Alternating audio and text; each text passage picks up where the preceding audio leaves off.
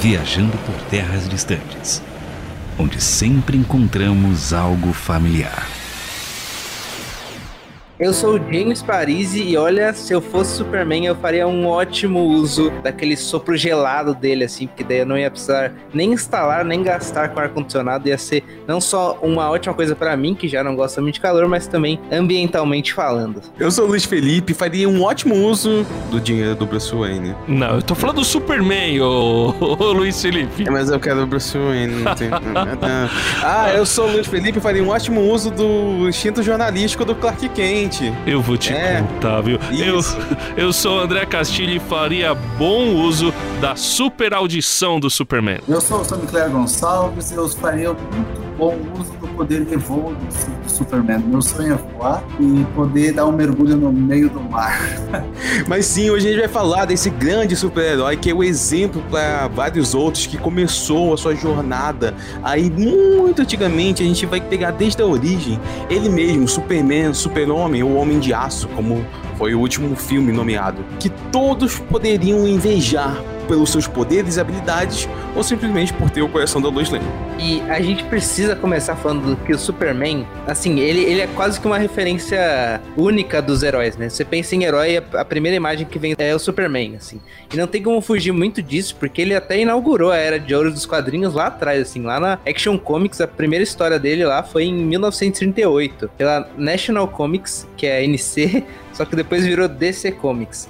Sam Claire, a pergunta que eu faço para você nesse momento é: você tem quantas cópias dessa revista? Ou quantas, quantas você já leu essa revista, número 1? Um? Eu tenho uma versão, não é a original, né? Uma reimpressão dela. Mas eu devo ter umas duas guardadas lá nos meus estoques. Eu, eu compro em inglês, em português, as reedições desencadernadas. Então eu tenho um estoque bem gigante já não sei mais uh, precisar tudo que eu tenho. A Action Comics número 1 hoje vale quanto? A original? Eu, eu vi esses dias por 3,2 milhões de dólares. Não sei se eu vi errado ou não. Mas eu tava, peguei meio por cima, meio rápido, meio rápido para falar para meus alunos sobre a valorização que o quadrinho tem nas primeiras edições. Daí eu peguei lá por cima, pesquisei na internet e peguei esse dado aí, mas não, não fui a fundo, né? Vocês me dão um minutinho aqui que eu vou encardenar, vou plastificar todos os meus quadrinhos, tá? Já volto. Mas o, o, o, que que te levou a colecionar o Superman? Então, eu, quando era criancinha, ah, assistia a Liga da Justiça, não, na época era Super Amigos. Sim. E, e daí conhecia o tal do Super-Homem, na época era chamado Super-Homem, né? E me maravilhou o fato dele voar e ter todos aqueles poderes. Na época eu também gostei dos outros, do Aquaman, Batman e todos, mas o Superman, o Super-Homem, foi o que mais me chamou a atenção. Mas você gostava dos desenhos e aí depois você foi para os quadrinhos, então? Você fez a, a, relação inversa do que o próprio Super-Homem fez? Sim, eu comecei pelo desenho e é, como eu morava no interior, eu não tinha acesso a revistas em quadrinhos. Eu sabia que existia alguma coisa impressa do Super-Homem, mas eu não vinha pro centro e era muito criancinha. Mas eu desenhava olhando para a TV o personagem e levava na escola e mostrava para meus colegas. Com o tempo eu fui tendo mais informação. Daí que eu conheci a revista, fui viajar para uma cidade próxima, na rodoviária, encontrei uma banquinha e tinha uma revista número 7 de Super-Homem. Comprei aquela, devo ter, não sei ela decorde, tanto que eu olhei para aquela revista. Tenho ela até hoje. Qual? Aí que eu comecei a colecionar. Qual foi a revista que você comprou? Super-Homem número 7 da editora Abril. Ah, 1984. Mas já, já era número 7, era pré-crise das Infinitas Terras ou depois? Ou era pós-crise? A crise foi lá pela edição número 29 do Super-Homem, se não me engano. Acho que a 30 ele já entra na crise. Agora, o Sammy Clare aqui, o Super-Homem, ele não apareceu com todos os poderes dele. Na verdade, eu acho que eu acabo vendo não apenas o Super-Homem, isso pode ser tanto pro bem quanto pro mal, mas diversos personagens, os, os mais clássicos principalmente, eles são abertos, né? E eu, eles são trabalhados por diversos é, artistas diferentes, roteiristas diferentes, e algumas características do próprio Superman mudaram. Por exemplo, a, a Kryptonita, eu nem sabia disso, que ela foi surgir só cinco anos depois do lançamento do personagem e não foi nas histórias em quadrinhos. Foi na radionovela As Aventuras do Superman, que foi muito popular nos Estados Unidos nos anos 1940. Você acha que essa mudança que o Superman, ou essas mudanças que o Superman sofreu, é, principalmente no começo, né? Vamos falar antes, né? Que ele foi sofrendo, elas foram mais negativas que positivas? Como que você encara essas mudanças?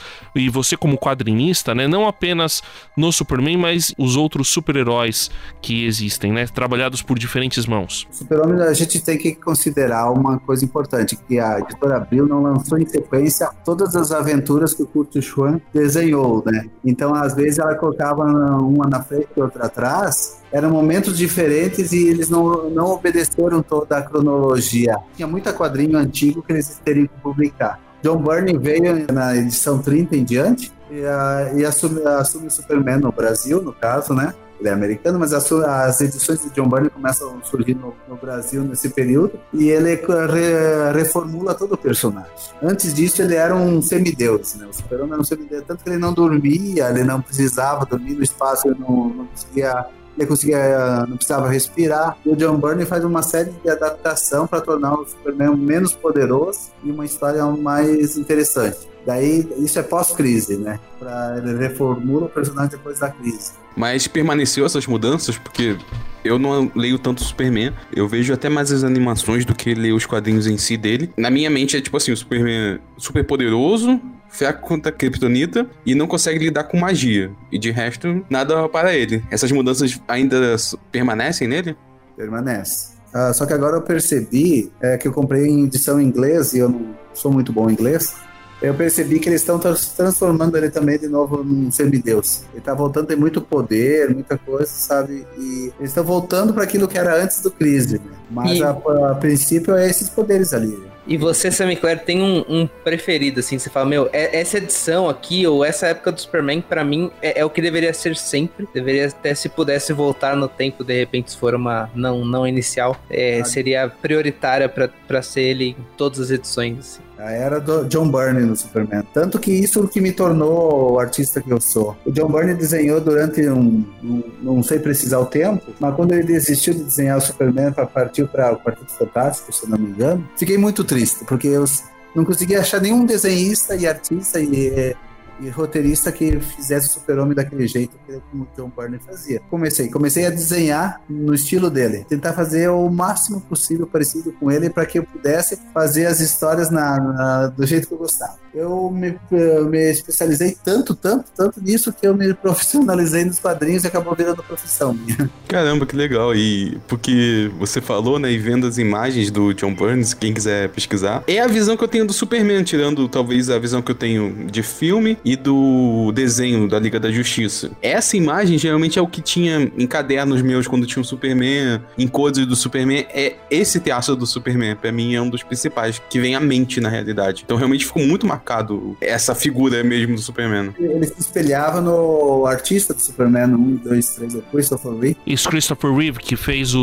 o Superman do. O filmes do, os filmes do Superman do Richard Donner, né? O, era o diretor. Isso mesmo, isso mesmo. E é o Superman pós-crise, que é, é, na década de 80, a segunda metade da década de 80, que é o do John Byrne. É engraçado que começa com os X-Men, né? Do, do Chris Claremont, e aí depois ele vai pra DC trabalha com o Superman e depois volta pra ah. Marvel. É, o, o, o, se a gente fosse dizer, não, esse é realmente é o Superman ideal, qual seria esse Superman? Quais são as características que ele tem, os poderes, características psicológicas, que é esse Superman do John Byrne? O que que torna esse Superman tão interessante? É, eu acho que é uma soma, né? Por exemplo, no, no universo ele já tinha dificuldade de, de, voar no universo, por causa que ele não conseguia respirar, né? Tinha que levar tanque de oxigênio. Ele tornou mais, mais conhecido cultura de Krypton, o Superman dentro da, da sociedade, como ele construía a roupa dele. Ele era mais dentro da, da era uma visão mais humana da, da realidade nossa, parecia,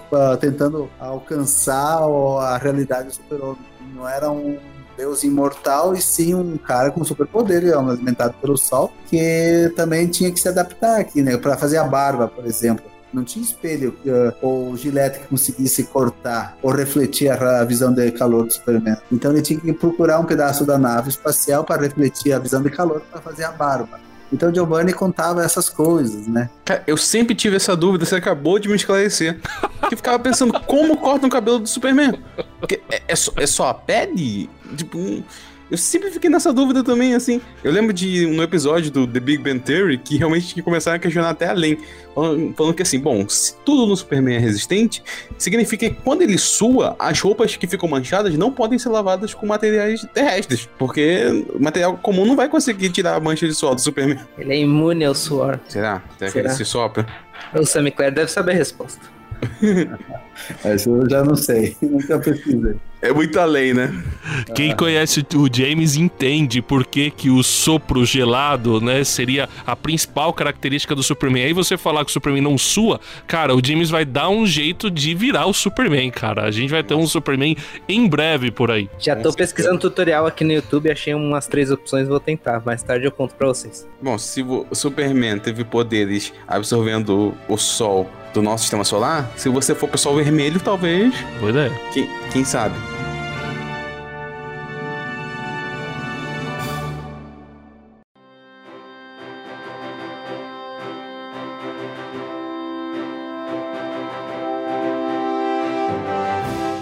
Puxando um pouquinho para o outro Superman, que você talvez não goste tanto, menos lado humano, Sammy Clare, eu, eu tenho uma impressão meio estranha, que o Superman, ele é esse ícone gigantesco, não só pela história que ele traz, o, o tempo que ele traz, mas talvez porque ele seja o o super-herói mais forte, assim. Quando você pensa em algum que possa, assim, sozinho lutar contra todos os outros, você pensa no Superman. Então, a partir do momento que você começa a trazer ele pro lado um pouco mais humano, um pouco mais derrotável, tem um pouquinho mais desses problemas, você acaba não tirando a característica dessa dele que ele era um deus, um semideus, assim, e não, não acaba tornando ele menos super. Eu acho que a, a visão do, dos editores na, quando fizeram o Superman era, creio eu, né, meu ponto de vista, era um personagem que ele pudesse empurrar a lua e coisa, mas ao mesmo tempo também ter as fragilidades do ser humano, né, e a, e, o, e a paixão que o ser humano tem. Eu acho que a, a paixão não, ele nunca mata, né? Ele faz tudo que ele pode, mesmo que ele tiver que morrer no lugar do, do bandido, mas é essa é a, o grande viés do personagem. Ele tem um poder exorbitante de mexer a lua, né? Mas ele ao mesmo tempo eh, se limita às mesmas, às mesmas uh, como é se diz, deficiências que a gente tem, até o ponto dele ser um repórter. Ele podia, agora, atualmente, ele entregou a identidade secreta dele, mas ele queria conviver como um ser humano normal. E o fato dele ser superpoder, na, isso vai usar o poder dele ao máximo, ao menos. Isso é uma briga que eu tenho muito com meu filho, porque ele quer, ele, ele é fã do Flash e ele diz que o Flash é mais rápido que o Superman. Eu disse assim, a velocidade que quem é mais rápido e quem é melhor, quem vai definir é o roteirista.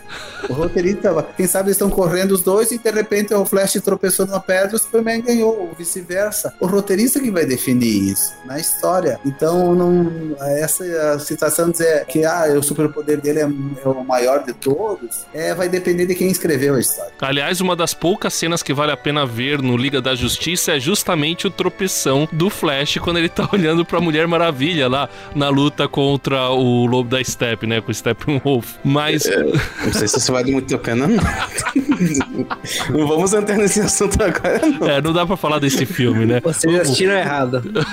ah, tá. A gente. Um dia a gente fala sobre Snyder Cut, pra alegria um de vocês.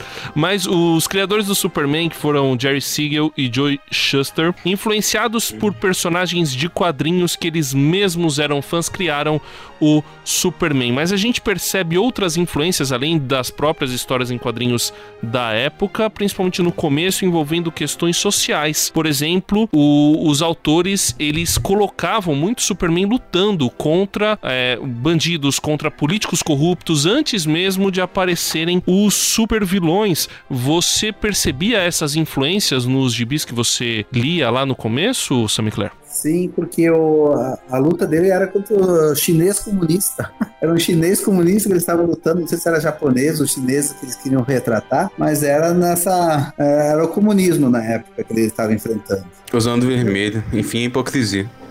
E daí e ele saltava, né? Ele não voava, né? Ele saltava, ele uma pulga.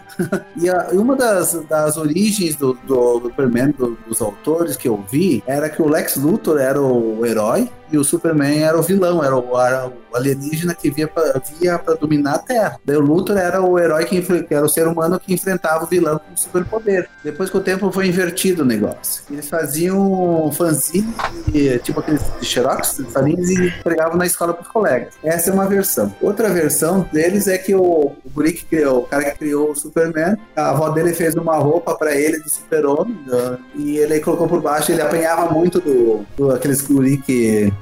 são os machão da, da, da, escola, e um dia a avó dele fez uma roupa do super-homem pra ele, no, o super-homem não existia. Ela fez lá um S, colocou no peito da, do costurou e colocou embaixo da roupa dele. E daí um dia ele foi a... Os guri começaram a bater nele, ele abriu a camisa e disse vocês não podem me bater porque eu sou o super-homem. Daí bateram tanto nele que ele morreu. Eita. Ele entrou em coma e acabou morrendo. Essa é uma outra versão da, da origem do super-homem que eu tenho. Então são vários tipos de origem. Eu não sei qual é a, a mais verídica, né? O que eu acho interessante é essa última origem que você falou é o, o mais ou menos o que a gente vê personificado no fato do Clark Kent ser um repórter tímido que não consegue a mulher de quem ele gosta, mas aí o Superman é aquele cara que arrebata o coração de todas as mulheres, inclusive da mulher que ele gosta, que é a Lois Lane, né? Então é interessante que a gente acaba vendo a, algumas transposições da realidade dos autores ou dos leitores, né? O caso, esse caso da pessoa ela precisar de uma outra persona para poder é, se estabelecer na sociedade, se firmar na sociedade e a gente acaba vendo que uma pessoa que é muito tímida ela precisa de algum alguma espécie de superpoder para poder superar os obstáculos e o Superman dava essa ideia para as pessoas, né? Ou pelo menos é, essa essa esperança para aqueles que eram oprimidos. Vocês não veem também dessa forma? Eu vejo também muito disso também no, na, nos Comic Con, as crianças tímidas se vestem super-heróis e lá na, no, na feira se soltam se soltam, você deixa da timidez de lado, fazem foto, eles assumem outra personalidade que tá lá dentro deles, né? Tem, tem muitas histórias de heróis mais recentes, até os jovens titãs. É, Jovem Titãs ou qualquer outra, outra história recente, os próprios, uh, aquela série Umbrella Academy, eles geralmente acabam, mesmo sendo super, eles têm um lado é, excluído que não se encaixa tão bem, porque é diferente.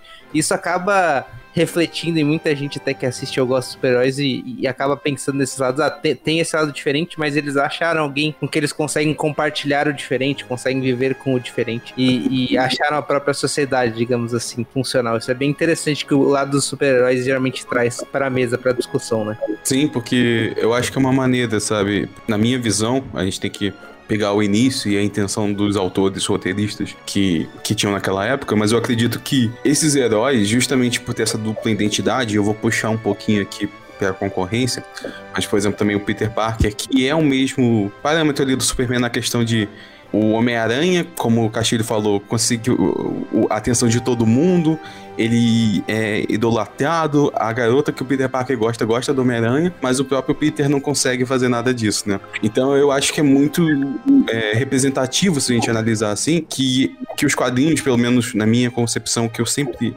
absorvi, que existe um herói dentro de todo mundo que tá ali pra, pra, pra, aparecer, mas continua sendo a pessoa, na verdade. Existe um herói dentro de você que vai conseguir fazer todas essas coisas que você não consegue, mas ainda é você, sabe? E acho que o que a gente falou desde o início, assim, é interessante que eu entendi que você falou que ah, tá tentando tornar ele um deus, é justamente esse é o problema, né? Porque se ele é um deus, ele é inalcançável, então ninguém pode, sabe? É, vou voltar aqui pro Schneider Cut. É, tem uma cena que uma menininha pergunta pra Mulher Maravilha assim: Ah, eu quero ser igual a você. Ela fala: Sim, você pode. Na realidade, não, não. Ela não pode. Não tem como. Mas quando os heróis estão mais próximos da gente, né? No mesmo nível ali, a gente consegue entender, sabe? Quando o Superman tem um problema porque não conseguiu entregar o, a edição do jornal naquele dia, a gente entende, porque a gente tá ali no mesmo nível. Né? Então é legal essa humanidade deles, né? Tem uma frase antiga de um livro antigo que diz que não temos um sumo sacerdote que não se compadece das nossas fraquezas, mas um alguém que foi feito como nós e pode se compadecer das nossas fraquezas. Então, até a gente vê que na, na tradição cristã, que tem a ver, isso tá lá na Bíblia, no, na carta aos Hebreus, a gente vê que até Deus procurou se identificar com o ser humano através de Jesus. E aí a gente entende isso, né? Você não consegue se identificar com alguém que é muito superior a você. Precisa ter alguém que conhece as mesmas aflições e problemas que você também conhece, né? E é muito doido essa, essa comparação, assim, de do que a gente pode trazer desde a Bíblia até os super-heróis e, e, ver muito na nossa realidade como, como tudo isso é passado pela interpretação, lógico, do roteirista, do artista e tudo mais. E até já, já perguntando pro Sam Clare como ele vê isso, mas antes citando uma coisa que o, o diretor de Superman O Retorno, o Brian Singer, falou que ele via muito, né? É, Jesus Cristo do Superman, ou Superman, é baseado em várias ideias de, de, Jesus Cristo. E ele cita uma frase que o pai do Superman, o Jor-El, é, fala lá no filme de 78, se referindo a nós terráqueos que ele fala o seguinte: eles podem ser ótimas pessoas, Kal-El, o Superman. Eles desejam ser, eles só não têm a luz para guiá-los. É por essa razão, acima de todas, a capacidade humana para o bem que eu enviei você, meu único filho. Parece Deus falando de Jesus, né? Não é? Então, exatamente, cara. Até arrepiou que você fala, caraca. Isso aí é Jorel, versículo 3, capítulo. Eu vejo que a referência a Deus, a Jesus Cristo em, no Superman, está na palavra El, né? Kalel, né? Quando a gente pensa na palavra Elohim e Jesus fala na cruz Eli, Eli, por, por que me desamparasse, é, ele está dizendo Deus de mim, Deus de mim. É, na parte Deus Pai, né, Deus Filho sozinho. E quando eles colocam o nome de El no Kalel, é uma referência à divindade de Deus. Né? Estão tentando. Eu não sei se isso é um ponto positivo ou não, nunca parei para refletir muito, mas eu vejo, eu vejo o Superman uma referência de Jesus Cristo aqui na Terra para salvar a humanidade. E uma coisa interessante, quando eu era criança, eu sempre procurava dentro das revistas em quadrinhos alguma coisa que falasse sobre Deus.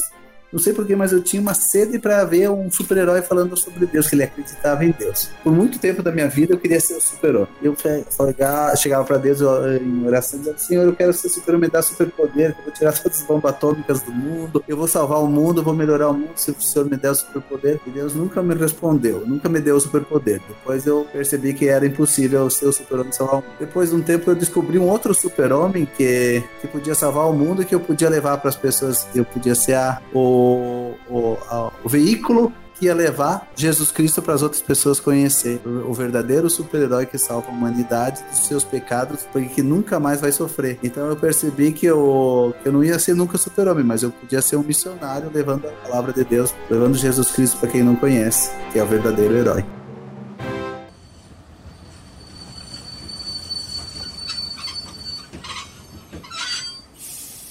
É um pássaro? É um avião? Não, é o e-mail da produção. Qual que é, Luiz? Viajando por terras distantes, arroba gmail.com. É o nome do programa, só escrever certinho, arroba gmail.com. Você pode ter contato conosco agora, não é mesmo, André Castilho? Ai, meu, vocês são um sarros. Viajando por terras distantes, arroba gmail.com. É isso aí. A gente criou esse e-mail a pedidos, a milhares de pedidos que existiam aí a respeito do, do programa, o último programa que nós falamos sobre RPG, que o pessoal gostou bastante aí, deu. Foi, foi muito legal a gente ter contado as nossas experiências aqui. Eu quero mandar um abraço para uma das pessoas que participou daquela época do, do quando eu contei no último programa, a gente jogou na igreja, tá? Uma das pessoas que participou foi o Fabiano. O Fabiano tava com a gente lá também, aquela galera, o Fernando Brito, o Binho. Tinha mais gente lá, mas foi, foi uma turma legal. Acho que até o meu irmão Daniel deve ter jogado daquela vez, então foi, foi muito interessante. Um abraço para todo mundo, que é, foi, foi um programa muito legal da gente fazer. Também a toda a turma da Igreja Batista Chácara, que é a igreja do pastor João Paulo, nosso amigo, a igreja do Otto e também o do Douglas, Douglas. né, o marido da Gabi. Não posso esquecer o nome do cara.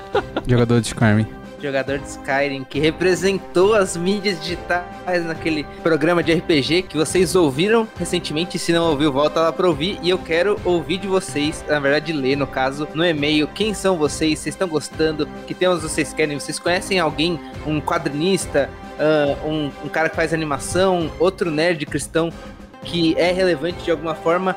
Qual a história dele? Manda pra gente, a gente tá super afim de saber tanto sugestões, como o que vocês têm achado, como quem são vocês. Então, no e-mail que o Luiz vai falar de novo. Viajando por terras distantes, arroba gmail.com. Viajando por terras distantes, arroba gmail.com. É isso aí. E eu também quero ouvir de vocês histórias de RPG, hein? Coisa loucura, o momento que você tava lá desafiando o Rei Arthur e de repente apareceu um alienígena. Eu não sei, gente, me surpreendo.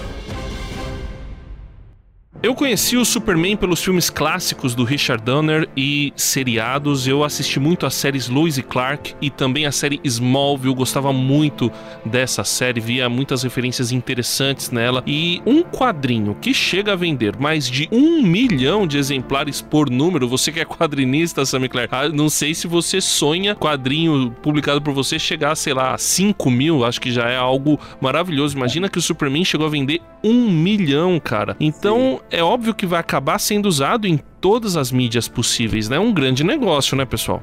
Verdade. E até na época era as pessoas, as bancas, né, americanas, elas faziam encomenda, né, e eles só imprimiam depois que fechava 10 mil cópias. Foi feita a encomenda, foi impresso todas as 100 mil cópias, foi vendida, desapareceu do mercado, tiveram que reimprimir de novo. Então era, um, era uma, eles só imprimem depois que eles têm certeza que vai vender. Mas foi um, uma encomenda gigantesca, né? Insuperável, acho que até hoje. Mas isso você está falando da morte do Superman? Não, o, o 1 milhão e meio chegou a vender lá na década de 40. A revista Superman, né? Depois da Action Comics, que teve a Action Comics, em 1938, aí depois teve a revista Superman, acho que é 39, 40 por aí. E aí essa revista Superman, na, lá na década de 40, chega a vender 1 milhão e meio, 1 milhão e 25, 1 milhão e 250 mil cópias, se eu não me engano, um negócio assim. Mas a revista A Morte do Superman também vendeu bastante, né? Lá na década de 90. É, eles tiveram que fazer uma nova, uma nova Por mais que eles fizeram os pedidos, não conseguiram sua, atingir a procura que teve. Mas você gostou desse esse arco aí da morte do Superman? Eu, eu achei interessante matarem o Superman. Ele morre na batalha com o Apocalipse, inclusive, né? Mas é, eu achei meio estranho depois ele voltar, né? Eu, eu acho assim, sinceramente, eu acho que tudo bem super-herói morrer. Porque se o super-herói é um humano, ele vai morrer. Então tudo bem ele morrer. Só que, como é um negócio, né?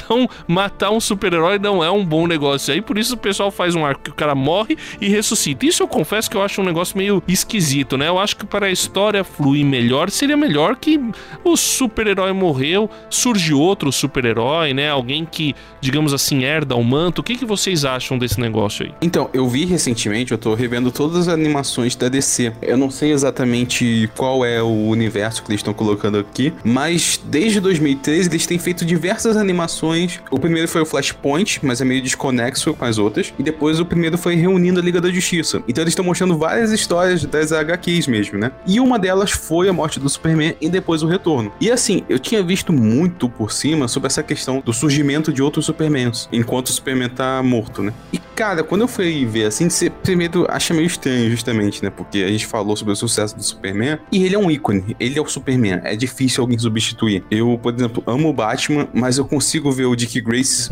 sendo um Batman.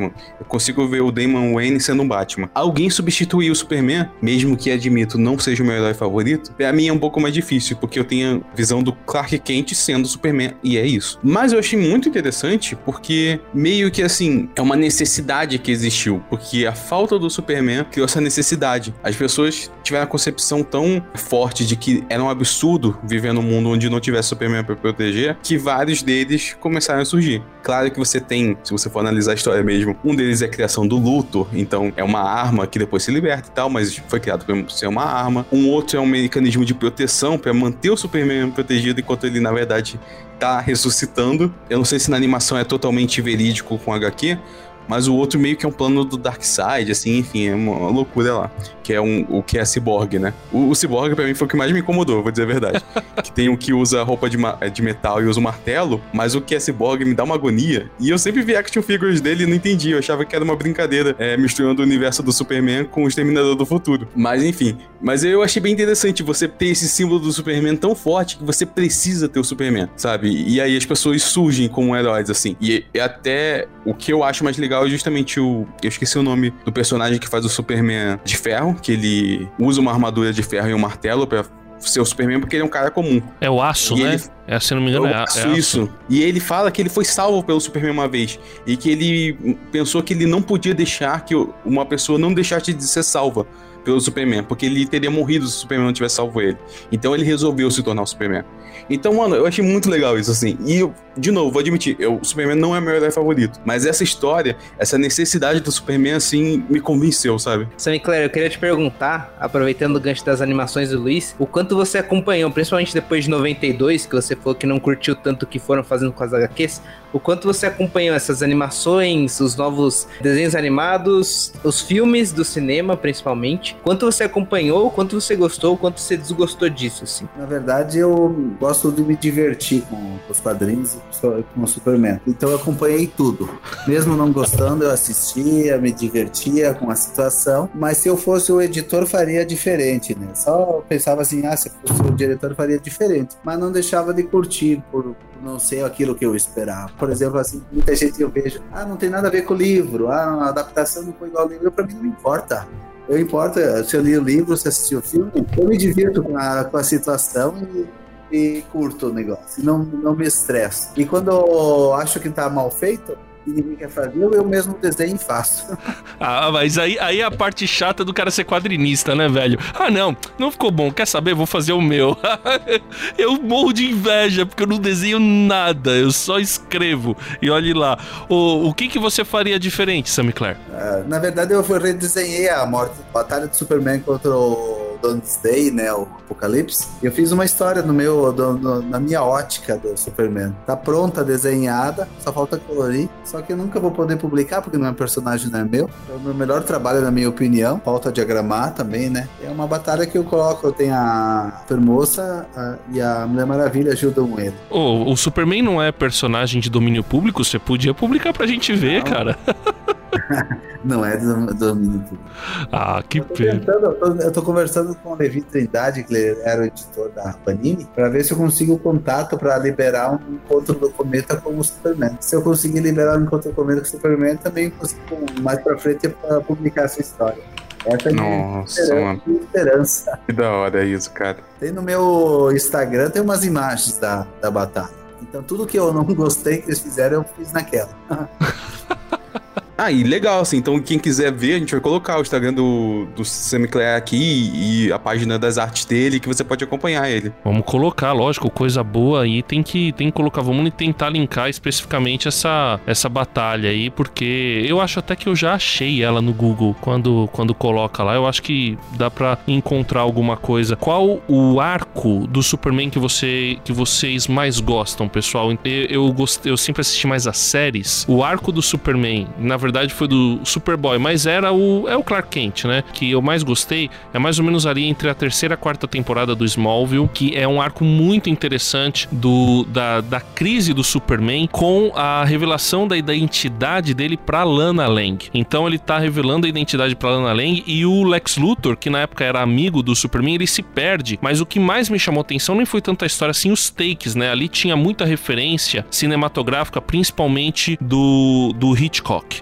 Então tem uma referência muito clara àquele filme Festim Diabólico, que é é uma cena, aquelas portas que abrem e fecham, e, e tem um cara assim rindo com uma corda. Essa é a cena original do Festim Diabólico. Na cena do Smallville, a Lana Lang tá chorando. Então é engraçado que eles pegam, né? Um cara que tá praticando uma maldade, porque ele tinha enforcado um outro e tá rindo, e a porta tá indo e voltando, ele tá escondendo a corda, e no outro, a Lana Lang nessa cena do Smallville, ela tá a porta também uma porta de tipo a porta de restaurante, né, que abre e fecha sozinha. Ela abre e fecha e a Lana Lang tá chorando, quer dizer, o oposto. Foi uma cena assim muito legal, mas o arco é muito bacana, né, que mostra a crise do Clark Kent com a Lana Lang no relacionamento dos dois, também a, o, o- a crise que o Lex Luthor tá passando, porque ele vai para uma ilha, a ilha tem formato de dragão, então foi um, um arco muito interessante que mostra essa crise de relacionamento entre os personagens foi algo muito muito marcante pra mim, principalmente essas imagens que, que o pessoal conseguiu criar na série, né? Essa aventura tá saindo nos quadrinhos, desenhada por John Byrne.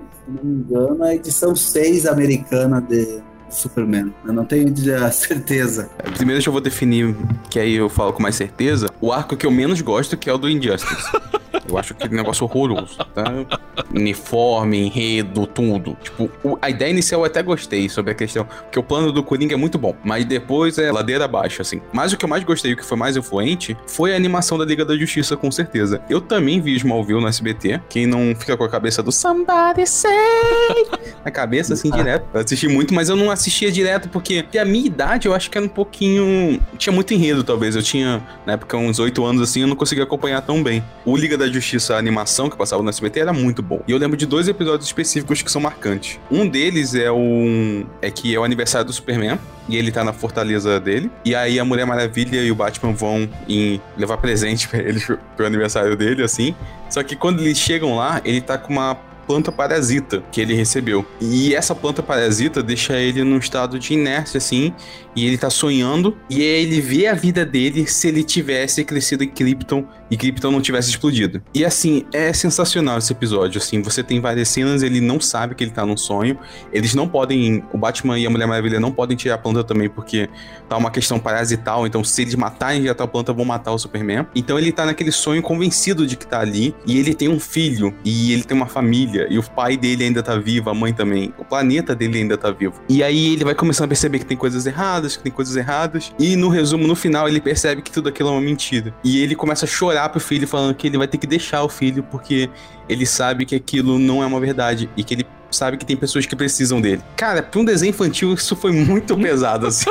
Mas demonstrou muito o que é o Superman. Ele deixa, por mais que era uma mentira, aquilo era uma verdade pra ele. E era com certeza um dos maiores sonhos dele. Que se eu não me engano é isso que a planta faz. É o seu maior sonho sendo demonstrado ali. E ele deixou isso de lado simplesmente pra poder ajudar os amigos e o mundo. Sabe? É muito pesado isso pra mim.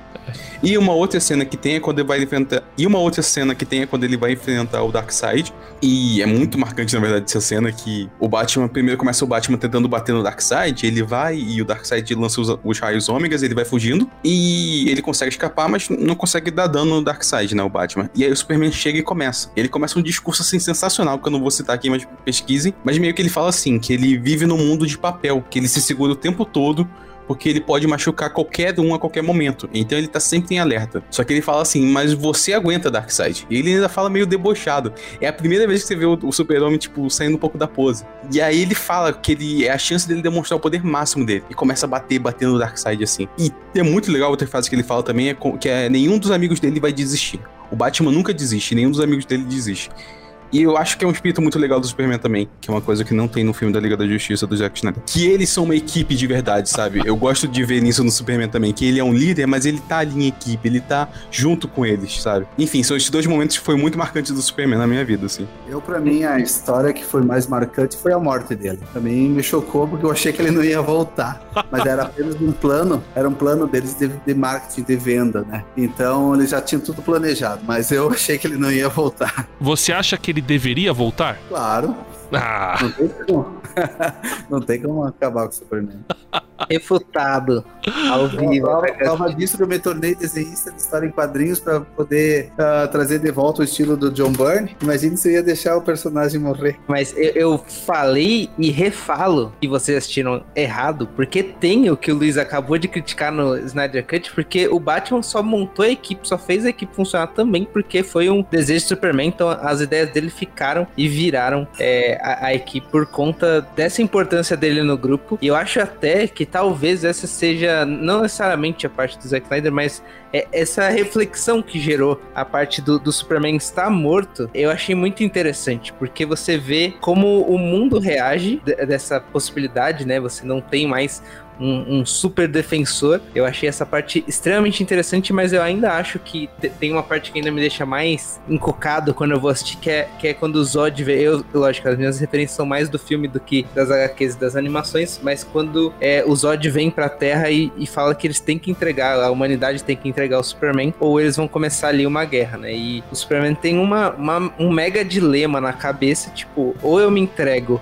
e eles podem simplesmente depois atacar e ganhar, porque não, eu não vou estar aqui pra lutar. Ou eu luto e eu vou contra quem eu estou defendendo, não contra, tipo, vai atacar a humanidade, mas a humanidade quer uma coisa e eu não vou fazer isso, assim.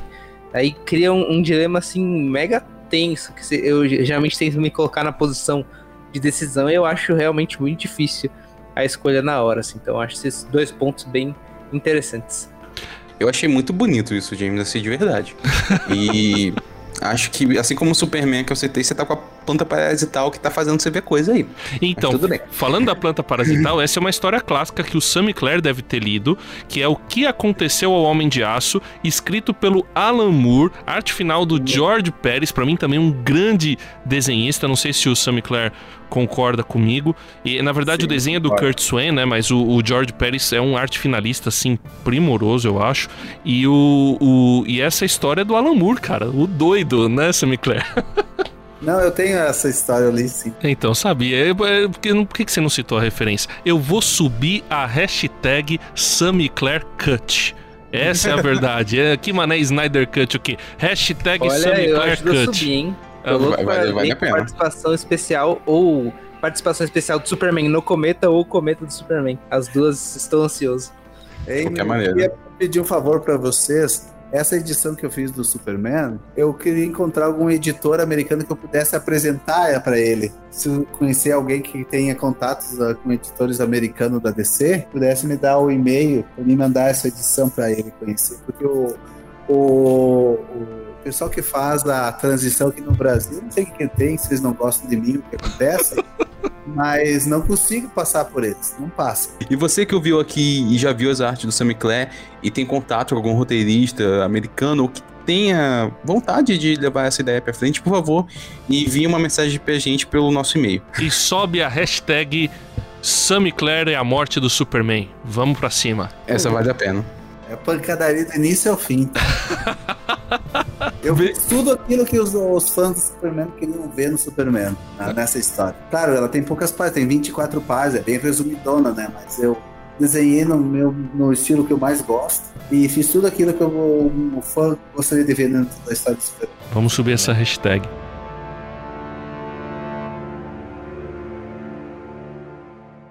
Viajando por terras distantes. É uma produção transmundial.